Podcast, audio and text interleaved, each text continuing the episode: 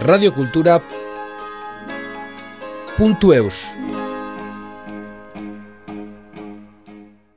Nous vous proposons de découvrir la seconde partie du reportage au sujet de Tamara Manriquez Alice Navarreta, qui nous dévoile le parcours surprenant de son grand-père, Tiburcio Alice Navarreta, membre du bataillon Guernica en tant que Goudali, combattant. Dans cette deuxième partie, Tamara nous raconte son propre parcours et ses souvenirs d'activités clandestines à Santiago de Chile. Nous avons fait l'école buissonnière.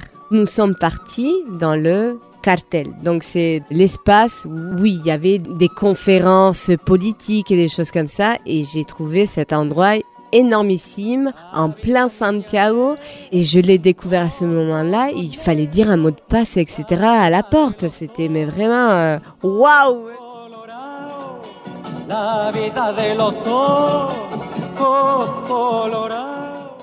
Je suis Tamara Manriquez Aris Navarreta. J'habite à Asparin, cela fait 8 ans déjà.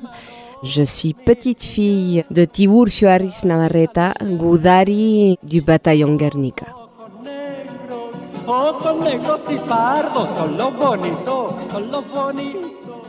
Ma mère, vu qu'elle est arrivée euh, à Bordeaux, assez jeune, vers 17 euh, ans, quelque chose comme ça, elle a fait des études d'infirmière. Elle était infirmière euh, libérale enfin un hôpital en premier puis libéral. Mon papa, lui, était ébéniste. Que ce soit ma mère ou mon père, les deux étaient exilés politiques chiliens et ils se sont rencontrés en France lors d'une des réunions politiques. Euh, voilà.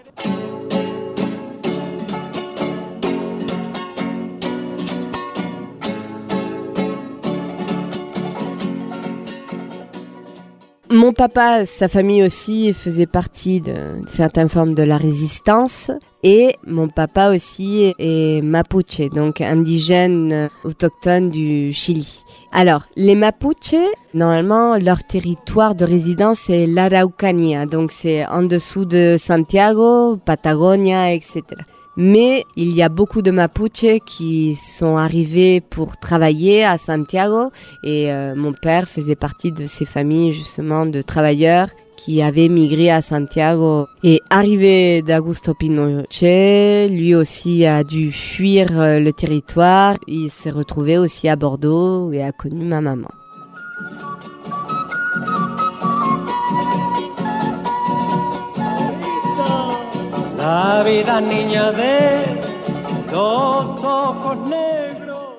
Moi, je suis née à Bordeaux et mes parents m'ont toujours dit qu'ils n'avaient jamais refermé les valises. Le Chili était leur pays et donc c'est pour ça qu'on est reparti en 94. Moi, j'avais 10 ans, mon frère 9 et on a débarqué aussi au Chili. Euh, voilà.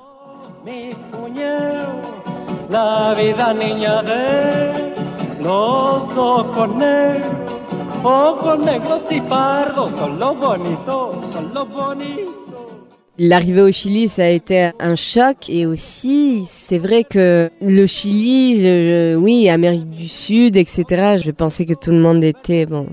C'est pas gentil de dire ça, mais que tout le monde était en pirogue ou avait des plumes aux cheveux. Enfin, et puis je suis arrivée dans la capitale et moi qui habitais Bordeaux à l'époque, c'était enfin une ville, c'était pas une capitale comme Santiago. Et surprise parce que là-bas aussi, j'ai pu voir beaucoup beaucoup de différences, beaucoup des bidonvilles, des choses que je n'avais jamais vues à Bordeaux, où tu vois, euh, je sais pas, la misère que je n'avais jamais vue euh, auparavant en fait.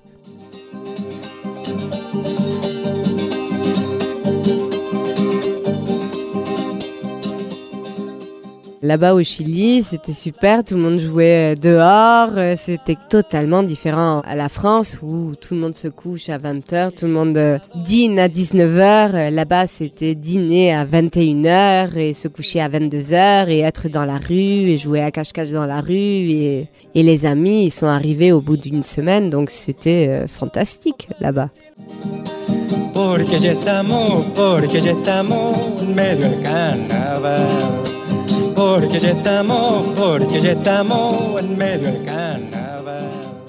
Je pense que j'ai eu une très très belle adolescence là-bas, ouais parce que par rapport à mon passé, j'ai pu avoir accès à des associations très politisées ou des choses que probablement en France je n'aurais pas pu voir ou incorporer. J'ai été baignée d'une certaine forme dans une culture euh, totalement différente et artistiquement parlant aussi. J'ai pu grandir énormément par rapport à ça. C'est-à-dire que j'ai connu beaucoup, beaucoup de monde, d'artistes, de choses comme ça qui étaient dans la résistance. Oui, une espèce d'explosion culturelle dans une mégapolis, c'était mais c'était énorme. Enfin, j'apprenais tous les jours. Nous avions, je sais pas, des organisations pour faire euh, des fresques dans les murs, etc., des concerts, des choses qui faisaient que pour une adolescente, c'était énorme, mais vraiment énorme. Et j'ai grandi comme ça. C'est génial.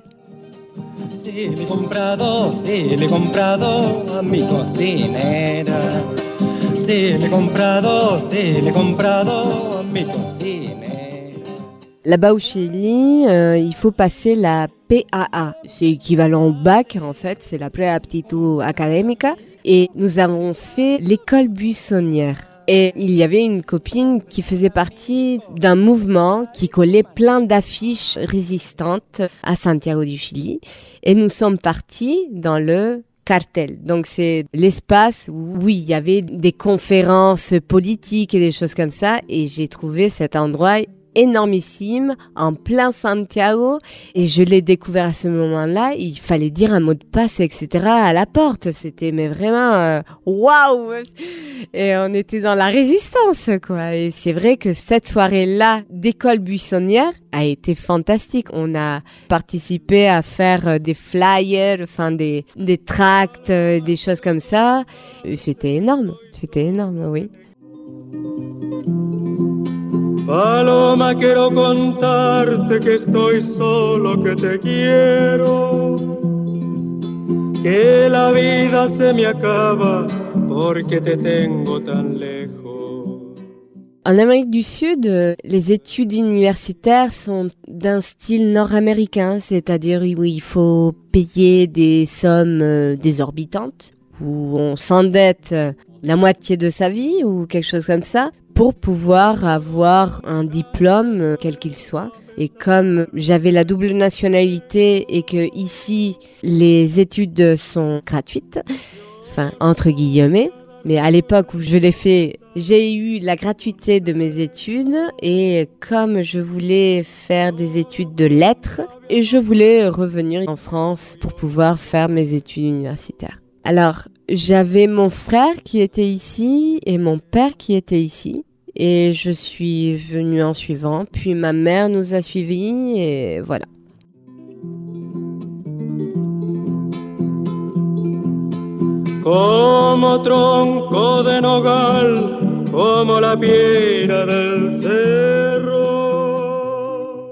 J'ai été diplômée de Master 2 en philologie hispanique dans les sections recherche d'histoire de la péninsule ibérique.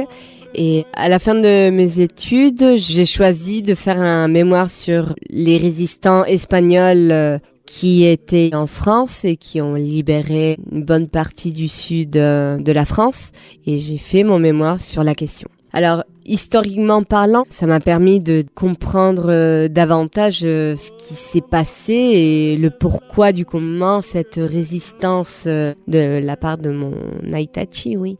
Même si je n'ai pas connu mon grand-père, il a toujours été très très présent dans les récits, dans mon histoire, oui. Siempre estar vuelto hacia afuera para cuidarse por. J'ai mon mari qui est chilien que j'ai connu lorsque j'étais adolescente et avec lui j'ai eu mon enfant Emma qui maintenant a 7 ans et et qui à Icastola et en fait elle reprend le flambeau de l'euskera dans la famille.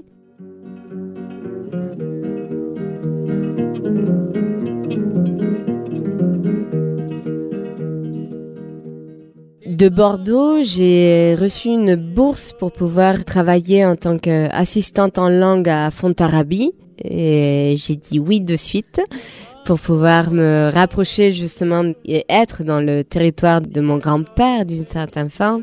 Je connaissais Igualdes, c'est-à-dire nous allions tout le temps avec ma famille lorsque j'étais petite à Bilbao, voir la famille euh, Arisna Barreta, oui. Mais euh, Iparalde, c'est vrai que je ne connaissais pas.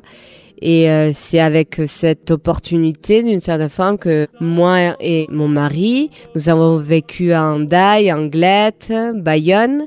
Et une fois enceinte, nous avons décidé d'être un peu plus tranquille à l'intérieur du Pays Basque et nous avons choisi Aspara.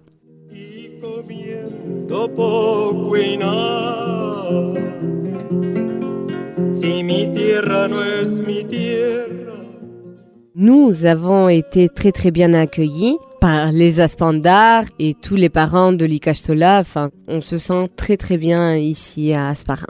Alors, moi, je ne savais pas parler Euskara. Et moi et mon mari, nous avions justement décidé de fermer plus ou moins la boucle de l'historique familial en mettant Aema dans une cela pour qu'elle soit à nouveau ou de nouveau dans cette famille une personne trilingue, une enfant du pays, quoi, qui parle basque, français, espagnol.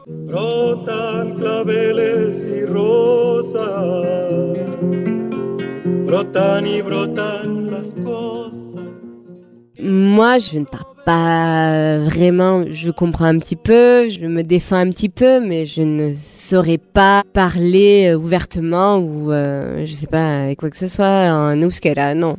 mais j'ai pris des cours à Eka, oui, tout à fait. C'est une langue, je pense, enfin qui est très belle, compliquée, mais très belle et qui évoque d'une certaine forme euh, un passé familial euh, que j'ai toujours euh, entendu. Et là maintenant, je suis en plein dedans. Donc c'est cette curiosité, je pense, qui a fait que on se rapproche beaucoup plus de la langue. Si juntos la cosechamos, grande será nuestro ça a été tout à fait par hasard. Bon, après le hasard fait bien les choses aussi. Donc, euh, mais c'est vrai que j'ai croisé le chemin de Viviana Sausa, une intégrante de la compagnie Chuncasa, compagnie de théâtre basco-chilienne. Parce que Hervé Euskaldun, et c'est par pur hasard que je les ai connus. Ah, Chilienne, chilienne, ah oui, ah, voilà, ça a été euh, plus ou moins comme ça dans les rues de Bayonne, euh, totalement par hasard. Il se trouve aussi que par coïncidence, j'ai euh, le hasard de connaître des personnes qui sont dans ce genre de mouvement. Et ça fait que cette année aussi, j'ai intégré l'un des ateliers adultes de théâtre de la Fabrique affamée. Donc, euh, ça fait que je suis plus ou moins dans cela ici aussi.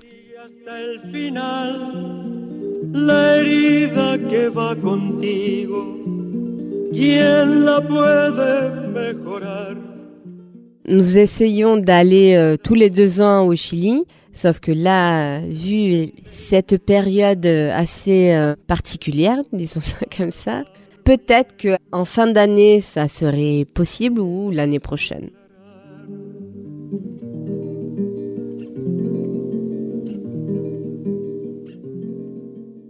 Un rêve, ça serait peut-être avoir notre maison ici à Asparin l'un de nos rêves et pour que Emma soit et continue à grandir et à se construire à Asparin, oui. Total en la lucha pierdes si luchas para matar. Radio Cultura.